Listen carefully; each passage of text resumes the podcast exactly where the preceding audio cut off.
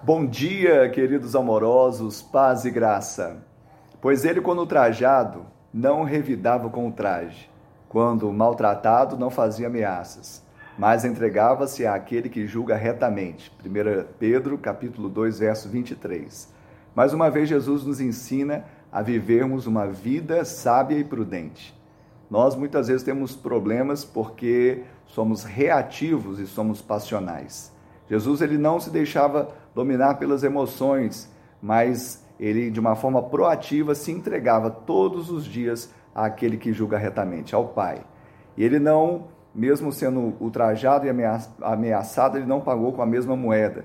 Hoje nós estamos vivendo um tempo de crise e tensão e as pessoas estão perdendo a cabeça, muitas vezes estão nervosas, estão sendo reativas e pagando com a mesma moeda, discutindo, trazendo uma série de situações que não precisavam. Hoje eu e você somos mais uma vez chamados a olharmos para Jesus que nos deixou o exemplo. Lembre-se, você precisa receber essa revelação. Não faça dos seus problemas um problema. Aproveite as oportunidades e seja grato a Deus. Que Deus te abençoe e te dê um dia de bênção e vitória em nome de Jesus.